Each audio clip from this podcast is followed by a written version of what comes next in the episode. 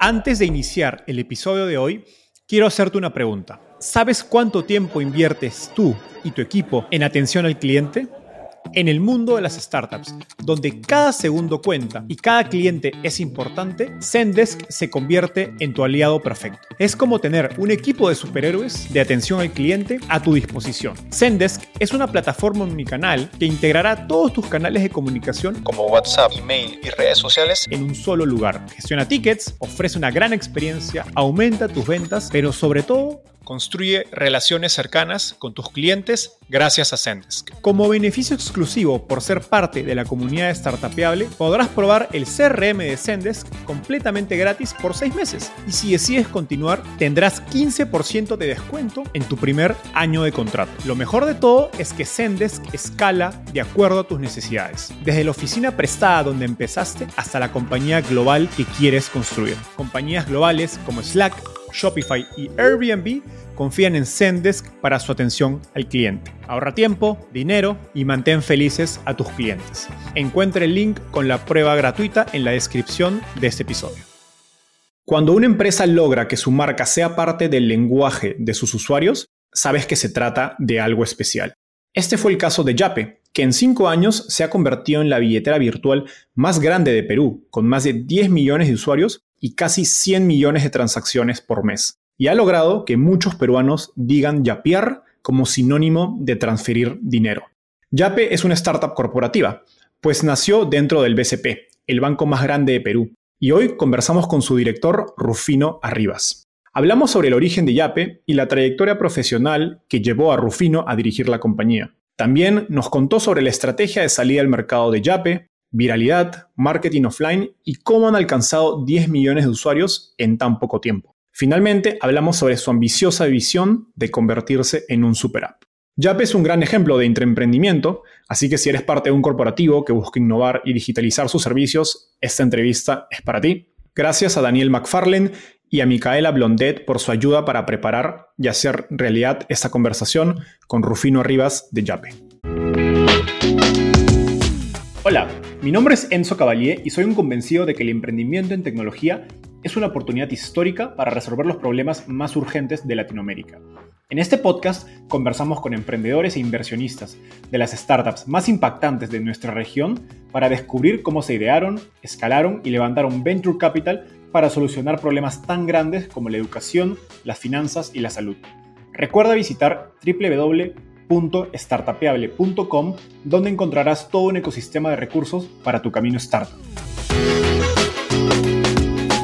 Hola Rufino, bienvenido. ¿Cómo estás? Hola, ¿qué tal? Gracias por la invitación. Encantado de tenerte. Empecemos con un poco de historia. Cuéntanos cómo llegaste al fascinante mundo de las startups y conectado a eso, ¿cómo nace la idea de Yape? Muy buena pregunta, ¿ya? Eh, de hecho, yo soy economista de la Universidad de Piura. Eh, terminé de hacer mi MBA fuera. Mi background original era riesgos. Y estando en BCP, se me dio la oportunidad de entrar al mundo de retail, al mundo de tarjetas de crédito puntualmente. Habiendo aceptado, me ofrecieron la plaza de, oye, ¿quieres ayudar, ser parte del equipo que formará el centro de innovación? Y yo no era muy digital, tenía solamente WhatsApp en el celular y no había más, eso en el 2015. Y, la verdad que me pareció espectacular la propuesta de valor, lo que se quería hacer, el impacto, todo. Y desde el 2015 estoy metido en esto y sin duda Yape es mi bebito. Eh, y súper gratificante todo lo que hemos conseguido, ¿no? El, cómo ha ido escalando en estos años la propuesta de valor, la aceptación del yapero y el reto que es constantemente el seguir deslumbrando al yapero. Justo en, la línea de lo que cuenta, sí, a mí, la siguiente pregunta que quería hacer, porque uno revisa tu carrera y diría, o, es difícil imaginar que hoy estarías dirigiendo el proyecto quizás más innovador del banco más grande de, Perú porque como decías, en un inicio trabajaste pues, en un sector totalmente contrario, que era, estuviste en el, en el ente regulador de banca y seguros de Perú, luego en el área de riesgos del banco. Guíanos un poco por la progresión de tu carrera en el BCP y cuáles son, o cuáles crees que fueron esos puntos de inflexión que te llevan a involucrarte en YAPE. Ya. Eh, y, ahí yo te digo una cosa, uno, cuando es niño sueña de repente con ser astronauta, con ser profesor, bombero, y al final no sabes en dónde vas a terminar. Y, prueba de esto es, y yo siento que soy prueba de esto porque nuevamente yo he trabajado en el regulador, en la Superintendencia de Banca y Seguros.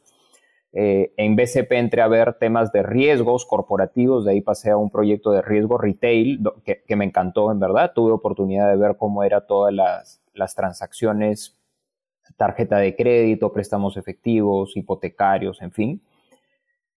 Y la transición a innovación viene porque yo ya lideraba proyectos y lo que estaban buscando era alguien que pueda liderar proyectos, que pueda estructurar proyectos y que ayude a reflexionar a los distintos equipos y stakeholders, que pudiera vender la historia. Y es así como yo entro. De hecho, mi rol originalmente se llamaba navegador. ¿Por qué? Porque lo que me tocaba era navegar la empresa, saber a quién dirigirme, cómo dirigirme, cómo contar la historia, en fin. Qué interesante. Y, sí, y a medida que esto ha ido avanzando es que me voy involucrando más en, digital, en innovación y ya el día a día, o sea, vas aprendiendo a golpes, ¿no? A, golpes divertidos, eh, algunas experiencias más anecdóticas que otras, pero puro, pura experiencia y de ahí capacitaciones sin duda, ¿no? Porque ya se te va metiendo la curiosidad de, de qué va esto, cómo va esto, qué puedes hacer, hasta dónde puedes llegar y, así es como, hemos, como he ido avanzando. O sea, en un inicio tu rol era ser como el promotor de Yape y ser ese, digamos, ese punto de contacto entre todas las áreas del banco, porque a fin de cuentas es un proyecto que afecta a todas las áreas y que me imagino que a veces es parte de los retos de los corporativos de cómo conectas a todas las áreas dentro de un proyecto que está iniciando tan pequeño. Tal cual, tal cual. Y además impactas a todo el banco, ¿no? Porque impactas a tecnología, impactas a legal, impactas a marketing, impactas la marca, impactas riesgos, impactas toda la organización. Y claro, cuando eres pequeño, o sea, yo me he tenido que recorrer el banco con la laptop pidiéndole a cada persona, oye, por favor, afíliate a Yape para probar esto. Cuando eres pequeño no pasa nada y es algo controlado, pero a medida que vas creciendo, ya hoy 10 millones de usuarios, te imaginarás que, todo es distinto. Y sin duda, a consecuencia de esto es que hemos pasado de un equipo de aprox 12 personas a hoy que podemos ser 450 personas y que sin duda vamos a seguir creciendo. Wow. Ahora, cuando te eligen o te ofrecen ser gerente de Yape, digamos que el consejo directivo o CEO de, digamos, del BSP o del grupo está, está apostando en que eres la persona correcta para dirigir este, este negocio, que es algo similar a lo que pasa cuando un fondo de Venture Capital o inversionista ángel apuesta en startups, que es el, usualmente el perfil de invitados que solemos tener en, en Startupiable. ¿Qué capacidades crees que vieron los directivos digamos, del, banco, del BCP, en ti para dirigir Yape? Yo creo que la capacidad de ejecución, a ver, a mí me ofrecen el encargarme al 100% de Yape, cuando Yape tenía 250 mil yaperos, ¿ya? Eh, y me dijeron, Rufino, si no llevas esto a un millón en seis meses, bueno, buscaremos trabajo en otra área del banco. Asumes el reto, reto asumido. No llegué al millón, me quedé en 500 mil, pero al poco tiempo llegué al millón. Eh, y previo a esto habían habido muchas conversaciones de cuál es el valor de Yape, por qué seguimos metiéndole plata a esto, en fin. ¿Por qué me eligen? Nuevamente por ejecución, por conexión, porque ya sabía lo que había detrás, eh, o sea, la parte técnica, la parte de riesgos, el, a quién ir. Había estado desde el lanzamiento del proyecto y para mí era mi bebé. Eh, por un tema coyuntural, coyuntural es que salgo yo del centro de innovación a, tarjetas, de hecho, por tres meses y luego vuelvo para asumir este reto. Y, nada, ha tocado dar accountability siempre y avanzar y retar. Y, yo creo que la parte de reto también ha sido muy importante en el por qué yo, ¿no? Soy de las personas que no se queda quietas ni tranquilas cuando me dicen no se puede. Siempre se puede. Siempre hay alguna forma de, avanzar con las cosas, ¿no? Eh, y sacar lo bueno de cada equipo. Ahora, estuviste, en, digamos, en el, en, o fuiste parte del proyecto desde, la concepción de, de, Yape. Y en las startups tradicionales, digamos, la principal razón de fracaso es problema entre los fundadores y el equipo inicial.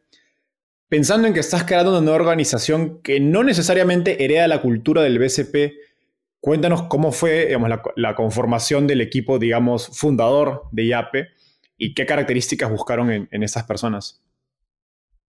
Yo te diría que más que del... Ahorita estamos hablando de YAPE, pero YAPE nace como consecuencia del centro de innovación del BCP, ¿ya? Y las características que buscaron en las personas que formamos parte del centro de innovación fue gente que sepa ejecutar, que conozca de lo suyo y que rete. que, no le guste el status quo, que rete muchísimo y que tenga buen razonamiento en el, en el por qué reta y qué cosa reta, ¿ya? Eh, Yape es el segundo proyecto del Centro de Innovación, sin duda el más exitoso. Eh, y de ahí el equipo que se ha ido reclutando en Yape, hemos buscado de que las personas cumplan más o menos con este tipo de características de eh, los no se puede, los transformen en, sí se puede, eh, los no pero en y sí, todo lo que conoces de cuando googleas sobre agilidad y transformaciones y etcétera, ¿no? Esta parte cultural. Algo que sí nos ha costado y nos sigue costando es mantener este, este espíritu de startup, de familia, de cercanía, con una organización que va creciendo tanto. Eh, y también la virtualidad ha, sido, ha, generado bastante dificultad. Sin duda, con las personas que ya veníamos trabajando no hay problema porque es como cuando no ves a tu amigo por cuatro años porque ya no vive en el país o lo que fuere, te lo encuentras en persona y el tiempo nunca pasó, pero cuando toca incluir personas nuevas en el equipo y, ya no solamente entras en, temas de Lima, provincia, sino también hay extranjeros, en Yape hay varios extranjeros. Eh, el mantener esa cercanía y, confianza y cultura y todo es, es, un reto. Es un reto que seguimos trabajando en ello. Totalmente. Pero qué, importante esto de, la cultura. Y me gustaría hacer doble clic allí ¿Cómo, en qué se ha diferenciado la construcción de cultura de Yape versus el BCP y cuánta conexión o no hay entre una y otra? BCP nos ha dado la oportunidad de experimentar muchas cosas. Desde ser una marca independiente, o sea, imagínate cuando recién estábamos diagramando Yape, salieron N nombres. Y, y, ganó Yape porque fue lo que más gustó al foro en el que se estaba votando, pero no es que el nombre haya ido a un directorio, ni mucho menos.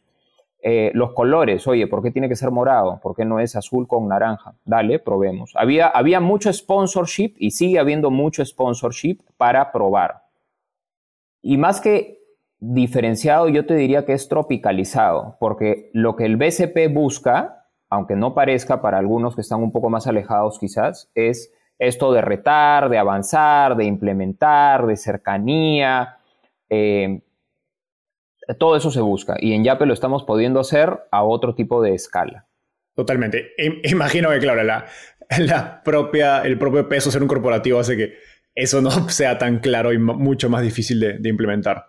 Y además, sabes que es muy importante y a veces los más jóvenes a veces no lo entienden o los que tienen menos heridas de, de guerra.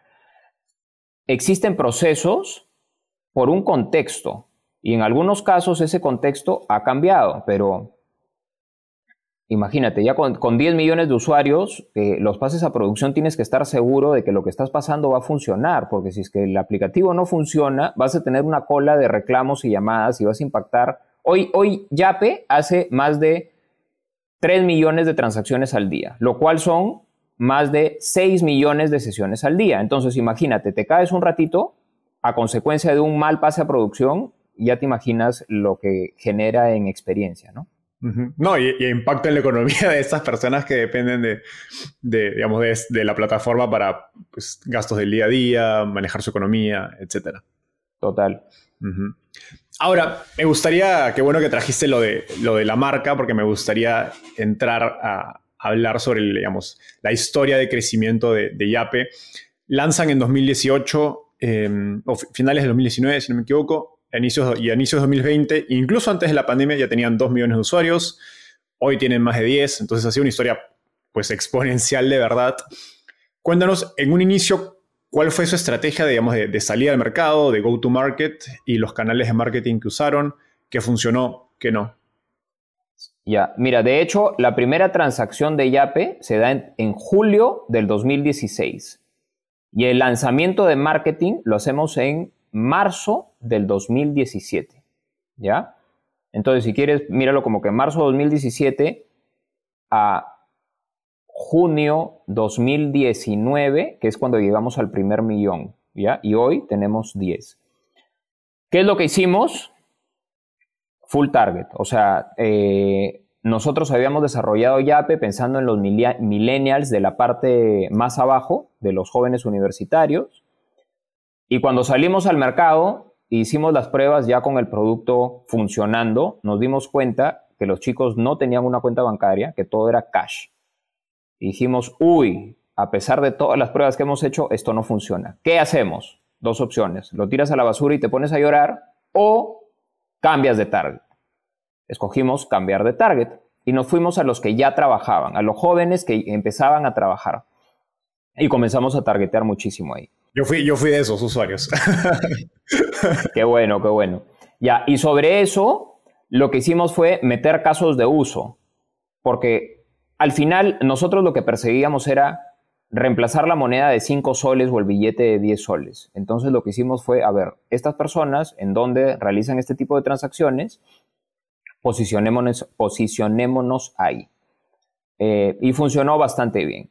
Lo que nos generó un crecimiento exponencial fue cuando el banco y la red de agencias dijeron, Yape también es mío y quiero que crezca.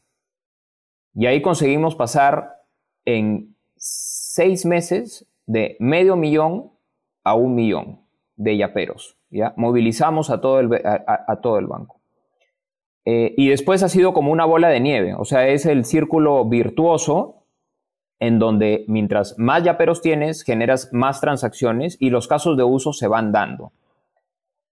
Nosotros nunca nos imaginábamos de que Yape iba a, funcionar para el pago de los bonos del Estado, por ejemplo, y hemos hecho pago de, bonos más o menos para 700 mil familias eh, desde que empezó la pandemia. Eh, a, mí me causó mucha gracia entrar a ver YouTube, mm, noticias de hecho, y apareció el QR de Yape y decía, yapéame para seguir transmitiendo, apoya a la persona que está haciendo la, la transmisión, ¿no? Y así han habido N casos y siguen apareciendo los bingos al inicio de la pandemia, por ejemplo. Eh, muchísimas casuísticas que no nos imaginamos. Y algo lindo que hemos conseguido es la parte de inclusión financiera, porque gracias a YAPE hemos, hemos incluido financieramente aproximadamente a 2 millones de personas, ¿ya? Eh, y, en verdad esto es, esto es genial, ¿verdad? Ver cómo algo que se construyó va agarrando esta atracción y esta importancia es algo que nos llena de, muchísimo orgullo. con, lo de inclusión financiera te refieres a, al uso de que permitieron utilizar Yape sin contar con una cuenta bancaria, ¿cierto? No solo eso, sino que hay gente que se ha abierto cuenta por primera vez en el sistema financiero para utilizar Yape. Porque acuérdate que hasta hace no mucho, tú para usar Yape tenías que abrir una cuenta, del, usar una cuenta del BCP o cuenta de otro banco, porque en Yape puedes meter tarjetas de otros bancos o, cajas municipales. Este, hay gente que adquirió su primera cuenta para usar Yape. Y luego es que sacamos esto de tu cuenta solo con tu DNI o, usa Yape solo con tu DNI. Buenísimo. dando un poco de contexto para nuestra audiencia, eh, Yape es un producto muy similar a Venmo eh, en, Estados Unidos, en, digamos, en, la, funcionalidad digamos, más core, o a Neki en Colombia, para quienes nos escuchan que no son, que no son de Perú. Ahora, recuerdo que a inicios del 2020 eh, viajo a, Lima y al tomar un taxi me encuentro con que el conductor tenía un QR de Yape en el respaldar de, su asiento y me pareció una estrategia muy sencilla y genial porque pues en Perú es un país donde hay más de 200.000 taxistas, es un público caracterizado por un mucho uso efectivo, justo como mencionabas. Eh, pero marketing offline es una estrategia creo que poco utilizada por, por startups, que es necesario para que una estrategia de ese tipo tenga, tenga éxito, sobre todo cuando es, imagino, difícil medir el retorno de inversión en comparación con, pues sabes que hagamos marketing pagado, ¿no? Online. A ver, cuando tú vas a, a comprar algo, a pagar algo, necesitas un call to action, ¿ya? Eh, si tú te sientas a comer en un restaurante, estoy seguro de que en algún lado vas a encontrar algo que diga Visa. De todas maneras, Visa, Mastercard, cualquiera de las marcas. Tal cual. Y automáticamente te genera recordación. Entonces, nosotros lo que buscábamos era poner algún elemento visual que le genere recordación de marca a la persona, porque aquí el juego es impactar a la persona, al usuario, por distintas fuentes. No es solo poner el QR ahí, sino es QR, marketing digital, en las agencias, eh, vallas en la vía pública, prensa escrita, radio, todo, todo. Bombardearlo para generar marca. Eh, y eso es lo que hicimos. Sin duda, para eso necesitas un presupuesto importante. Eh, no es solo marketing digital. Y esto genera el boca a boca. Y es como cuando tú comienzas a ver una serie o a leer un libro. Vas a recurrir a la gente de tu entorno que le tienes confianza y que le, das credibilidad sobre, oye, ¿qué libro me recomiendas? ¿Qué serie me recomiendas? Y automáticamente comienza a, a traccionar esto. Y sobre el retorno, sí, lo, sí puedes medir el retorno, porque al final tú sabes cuánto te cuesta colocar un QR brandeado en un taxi y cuántas veces lo están utilizando. Entonces, al final es, oye, el costo de adquisición de un tipo de usuario es de X, el costo de, adquisición de otro tipo de usuario es 2X o el número que sea. Algo que hemos aprendido sobre la marcha es cuando uno se imagina la parte digital, piensa, uy, digital, todo es completamente distinto, pero hay muchas similitudes con el marketing tradicional. Lo que te está cambiando es el ambiente en el que te mueves, pero el concepto y el, y el racional es, es muy similar. Y ahora, por ejemplo, que están muy de moda los marketplaces y todo el mundo quiere su marketplace, eh, si te pones a pensar, un marketplace es como que entres a un centro comercial y hay N tiendas físicas, solo que en este caso son digitales y tendrás que jugar con tus tiendas anclas, qué cosa pones, cuál es la que te genera mayor recurrencia, pero lo que está detrás son conceptos que ya son conocidos para todos. Totalmente de acuerdo. Ahora, siguiendo en esta línea de, crecimiento, no solo han alcanzado una penetración de mercado impresionante en Lima, la capital de Perú, sino en regiones al interior del país. Leí un dato de que en Piura, que es una ciudad al norte, tienen más de 80% del market share, medido como usuario sobre la cantidad de gente digamos, que tiene un, teléfono, que, es un dato que me suena una locura. ¿Cómo fue su estrategia para crecer en regiones al interior del país? Eh, ¿Fue igual eh, en comparación a la de Lima o cómo, lo, cómo fueron ordenando ese crecimiento más allá de, de la capital? Igual con acciones, pero tropicalizándolas, ¿ya? Porque de repente la radio más escuchada en Lima no es la misma radio más escuchada en provincia. O la prensa escrita más usada en Lima no necesariamente es la misma que la prensa local. Los casos de uso, lo mismo. De repente, en vez de. En la selva, por ejemplo, que hay muchísimo mototaxi, los tuk-tuks. Eh, en vez de ir a ponerle QRs a los taxistas, íbamos a ponerle QRs a los tuk-tuks, a los mototaxis. E, es irlo tropicalizando y, y, hay mucho de prueben chiquito, itera y una vez que le pegues, eh, escálalo, porque no la misma receta va a funcionar a los mismos sitios.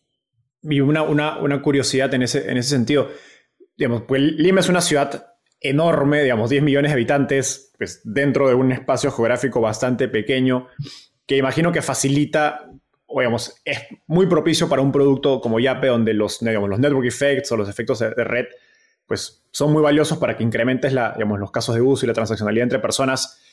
¿Vieron eso replicarse en ciudades con menos densidad poblacional? ¿O, hay, un comportamiento distinto? Yo te diría que el reto ha sido igual de difícil en Lima que en provincia. O sea, ha sido complicadísimo. Claro, cuando lo ves, cuando ya tienes 10 millones y haces 3 millones de transacciones al día, te imaginas como que todo ha sido fácil, pero las canas que tengo y las arrugas que me han ido saliendo no han sido gratis. O sea, esto ha sido, ha costado y, ha costado al equipo. O sea, esto lo hemos logrado en equipo, un equipazo, eh, gente muy apasionada, que no se queda quieta, que no se queda tranquila y hemos ido iterando.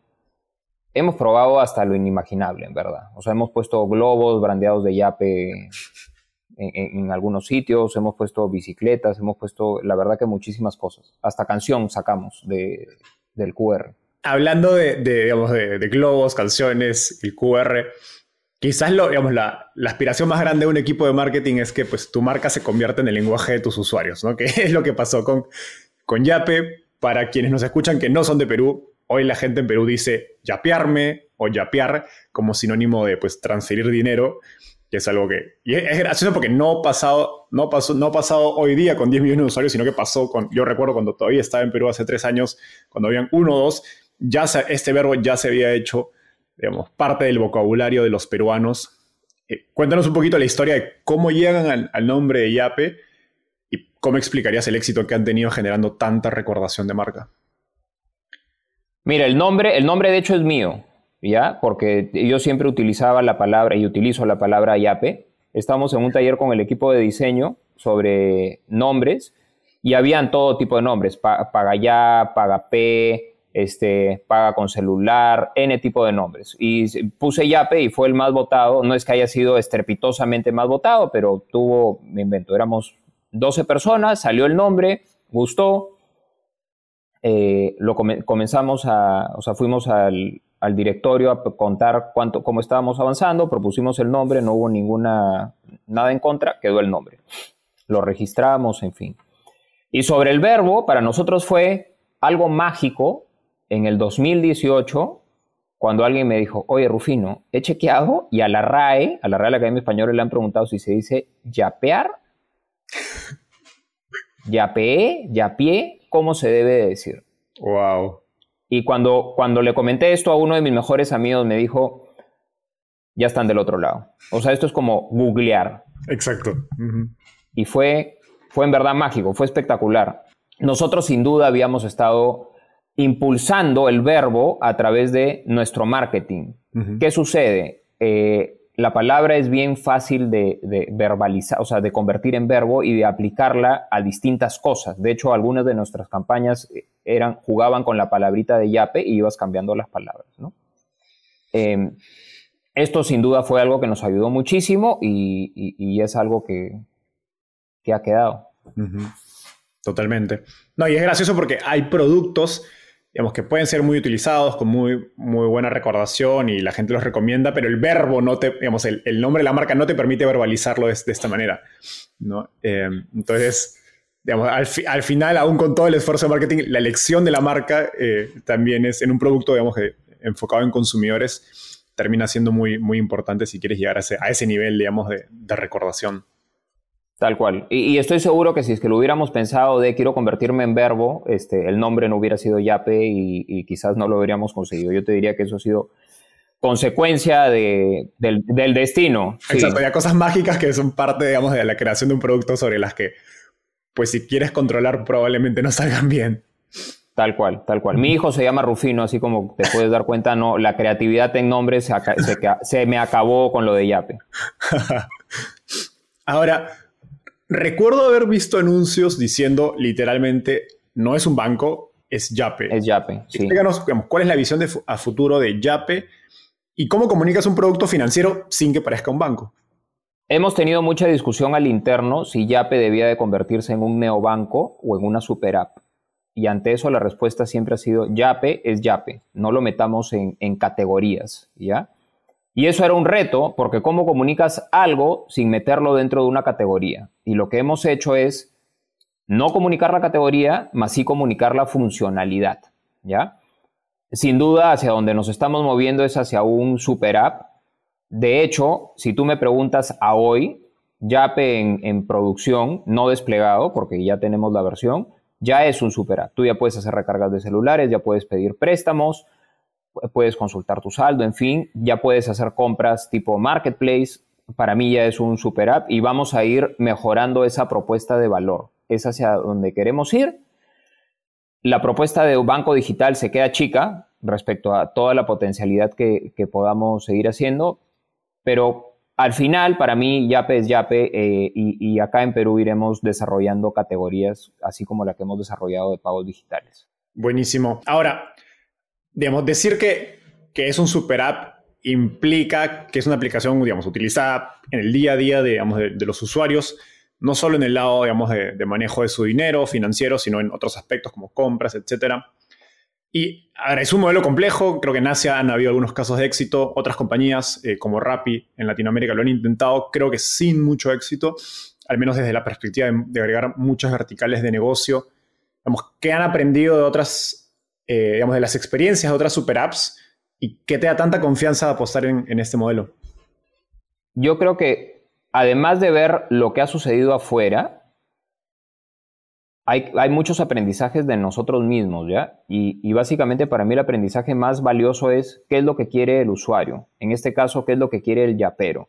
Y el yapero ya nos pide cosas, nos pide cosas desde el principio y nosotros también tenemos sueños que nos gustaría cumplir. De hecho, un sueño mío era colocar préstamos a través de Yape porque creo que tenemos un canal de distribución impresionante y le podemos cambiar la vida a miles y quizás millones de personas. Imagínate los que les hemos hecho inclusión financiera, que les puedas hacer acceso al crédito, que nunca en su vida habían tenido acceso al crédito. Y como bien sabes, el crédito, a pesar de que muchas personas lo ven como el banco malo y me robas y en fin, el crédito es motor de la economía porque ayudas a la gente a adquirir cosas que de otra manera no la hubieran podido, no hubieran podido adquirir, ¿ya?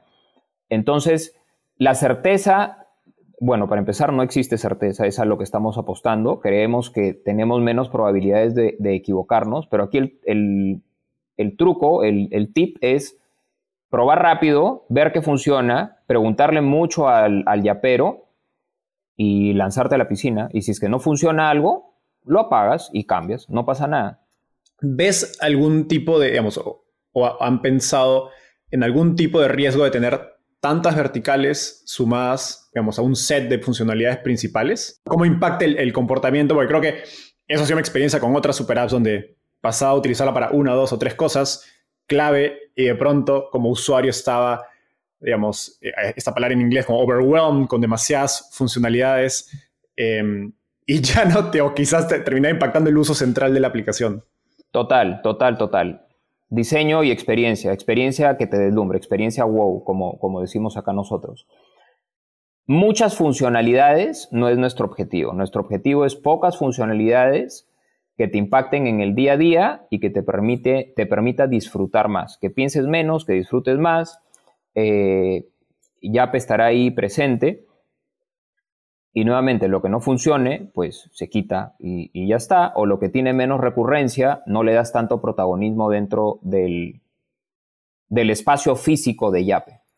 O sea, volviendo al, tema del eh, centro comercial, centro comercial físico, pues el sitio de café de lado seguramente va a tener más, y el supermercado va a tener más recurrencia que el no sé, que la venta de zapatos o de muebles. No, no soy experto en el tema, pero hay tiendas que tienen mucha más rotación que otras, ¿no? Y a las que tienen más rotación les das una ubicación que sea más de mayor facilidad en el acceso.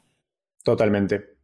Ahora, en, digamos, en este camino de desarrollar el producto hacia hacer un super app y, digamos, elegir entre un sinfín, digamos, de funcionalidades, ¿Cómo, cuéntanos un poco de, digamos, su metodología, cómo evalúan y priorizan el desarrollo de nuevas funcionalidades. Ya, eso sí es un, eso es un tremendo reto. Eh, hoy ha sido bastante fácil porque hemos escogido poquitas. Recargas de teléfonos, préstamos, eh, pago de servicios, lo de marketplace, porque son cosas como que se caen de maduras, es más que obvio. Donde yo creo que... Y ya pasaban, digamos, dentro del contexto de un banco normal, ¿no? las aplicaciones móviles de los bancos ya te daban esas opciones. Exactamente. La, la gran discusión va a ser, oye, repartimos pizza, repartimos agua, repartimos cortinas, ¿qué repartimos? ¿Qué vendemos? Y ahí lo que va a tocar es mucho research, mucha investigación, mucho hablar con el yapero y nuevamente probar. Y lo que funciona, chévere, y lo que no funciona, se apaga. Y hay productos que son más fáciles de distribuir que otros. Entradas es facilísimo porque es un producto digital. Fruta que es un perecible, es bastante más difícil de distribuir. Y ahí es donde va a tocar ir afinando nuestra propuesta de valor.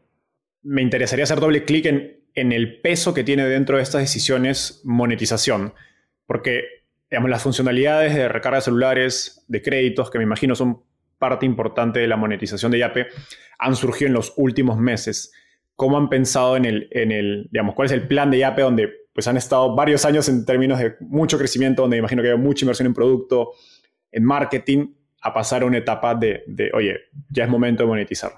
Es monetizar, pero a través de lo que haga sentido, ¿ya? Que la propuesta de valor que hoy tiene Yape no, no cambie. O sea, Yape es algo divertido, es algo del día a día. Yo no me imagino solicitando un préstamo hipotecario a través de Yape. Este, comprando algunos muebles para tu casa, chévere pero no sé, material de construcción. No me imagino ahorita a través de Yape vendiendo material de construcción. Tiene que haber mucho, mucho fit con la marca y con lo que se quiere. Eh, la, la, monetización sin duda es importantísimo porque ya tenemos 10 millones de usuarios, hay que monetizarlo. Hoy, ¿cómo monetizamos? A través de eficiencias en los demás canales. Cuando tú vas a un ATM, a un cajero automático y sacas un billete de 20 soles, 50 soles, lo que fuere, cuesta. Cuando haces una yapeada, también cuesta, pero el canal digital es bastante más económico que el canal físico, ¿ya? Y también algo que hemos visto es cuando la persona se vuelve más digital, se vuelve más propensa a utilizar todos los canales digitales del banco. Y también a adquirir préstamos, tarjetas. Entonces, eh, enriqueces al cliente, por decirlo así. Y nuevamente, creo que el cómo seleccionamos las siguientes funcionalidades y cómo monetizamos cada vez se va a volver más complejo. ¿Por qué? Porque más, bueno, de hecho ya hoy es complejo porque muchas empresas y productos nos tocan la puerta de, oye, quiero vender con Yape. Este, chévere, pero a ver, ¿qué cosa vamos a vender con Yape?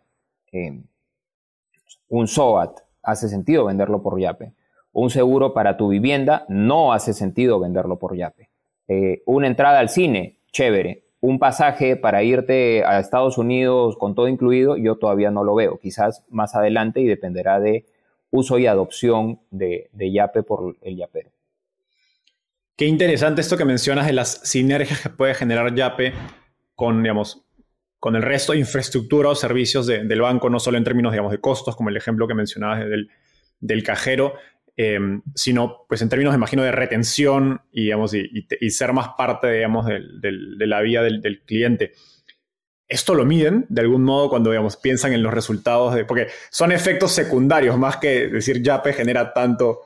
tanto sí, lo, hemos tomado fotos. No es algo que midamos todos los días, es algo a lo que le, hemos tomado fotos y, funciona súper bien. Eh, y ahora en lo que le estamos poniendo mucho énfasis también es que nuestra operación se vuelva más barata. ¿Cómo lo vuelves más barata? Es, tú tienes parte del costo fijo y costo variable, mientras más transacciones tengas, tu costo fijo se va diluyendo, por un lado, y por otro lado, buscando eficiencias en el modelo operativo. Ya para ir cerrando, pocos corporativos han tenido tanto éxito lanzando sus iniciativas de innovación o startups corporativas, pese a que obviamente tienen muchos recursos disponibles. ¿Cuáles, digamos, dirías que en tu experiencia fueron los errores más graves y por ende aprendizajes del, éxito de IAPE que, crees que otros, digamos, intraemprendedores o gente trabajando en corporativos deberían tener en cuenta? Más que errores, yo creo que las cosas que deberían de tener en cuenta o que creo que nos han funcionado súper bien. Lo primero es el sponsorship. Eh, el CEO del banco ha confiado en nosotros desde el inicio. Él es el sponsorship, el sponsor máximo de, de Yape y nos ha acompañado y nos sigue acompañando ahora ya desde otro rol sobre esto. Esa es una. Lo cual nos ha permitido probar y experimentar cosas, que nuevamente es un privilegio el que te permitan probar cosas, desde tecnologías, campañas de marketing. Hay N cosas que hemos probado y que seguimos, de hecho todos los días probamos cosas, ¿ya? Eh, esa es la otra. De ahí la parte de cultura, o sea, metidas de pata hemos tenido montones en un contexto muy tradicional, quizás hubieran sacado a personas de la compañía. En este caso es aprendamos del error, no castiguemos el error. Está bien equivocarte, equivócate pequeñito para que no duela tanto eh, y sobre esos errores aprende para que cuando seas grande no te equivoques, ¿ya? Te doy un, ejemplo tonto. Antes fallaba algo en Yape y se caía todo el aplicativo.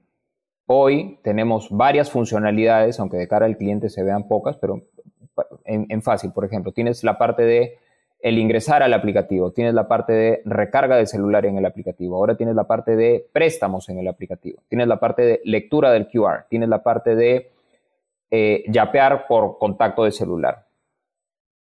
Hasta hace algún tiempo, el año pasado, por ejemplo, se caía cualquiera de estas y el aplicativo completo dejaba de funcionar. Hoy ya hemos aprendido a separarlos. Entonces, puedes tener que una telco no te permite recargar y las demás sí, y el aplicativo sigue funcionando perfectamente, ¿ya? Es el, aprender ahí de los errores. Y la otra es no darle muchas vueltas a las cosas, no, o sea, evitar el parálisis por análisis, porque la realidad es, acá no hay respuesta correcta, nadie tiene claridad ni, ni, la receta así bulletproof. Eh, lo que toca es salir a la calle y probar, sin miedo. O sea, como, les digo al, equipo es sin miedo al éxito y Y hay que darle y probar y si nos equivocamos, eh, iterar. Nos hemos equivocado desde el principio. Imagínate la anécdota que te he contado sobre salimos pensando que el producto era para un grupo y no, pues ese grupo no era, era otro. Total. Y, y eso, digamos, es una transformación cultural interesante porque es una tolerancia al error que quizás dentro de un corporativo no existe, ¿no? Y, si, hubiera sido esa tolerancia mucho menos, pues hoy día no habría ya, pero en ese momento se hubiera cortado el proyecto porque, oye, ahí invertimos en producto, en tecnología, en equipo y salieron y no funcionó para nada. Exacto, exacto. Y, es, es, muy importante lo que acabas de mencionar, ¿ya? La tolerancia a la frustración, la resiliencia eh, es súper importante porque el camino te lo vas a tener que hacer. Es como que te sueltan en medio de la selva y ya llega a un punto. Tú ves cómo con tus piedras y tus palos, ve cómo llegas al, al, destino. Y a veces vas a dar vueltas en círculo, otras veces irás en línea recta, otras veces irás hacia atrás, pero al final lo importante es no perder esa orientación de hacia dónde quieres llegar. Genial. Rufino, llegamos a la parte final de la entrevista. Esta se llama ronda de tweets. Básicamente te voy a hacer una pregunta y me tienes que responder en lo que te tomaría escribir un tweet, es decir, menos de un minuto. ¿Estás listo? Dale. Estoy viajando de San Francisco a Lima. ¿Qué libro debería leer y por qué? Team Topologies, si es que te gusta la parte digital. Ok. ¿Qué te gustaría cambiar del, digamos, del mundo de, de startups e innovación en Latinoamérica? Que haya más flexibilidad e inversión. Ok. Finalmente, ¿quién es un emprendedor o emprendedora en Latinoamérica al que crees que debería entrevistar y por qué? Gonzalo Pozo, Joker, porque creo que lo que está haciendo eh, ha movido bastante la industria del last mile delivery. Genial. Rufino, eso fue todo por hoy. Un gustazo conversar contigo y a nuestra audiencia nos vemos en un próximo episodio. Chao. Dale, gracias. Chao, chao.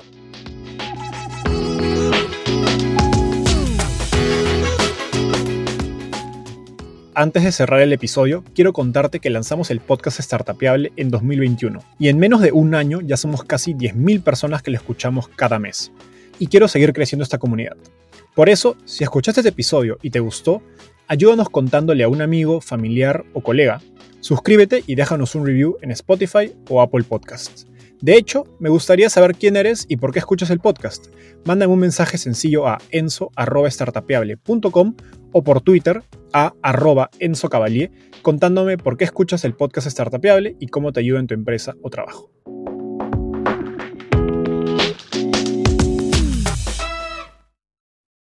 Este es un podcast producido por Explora.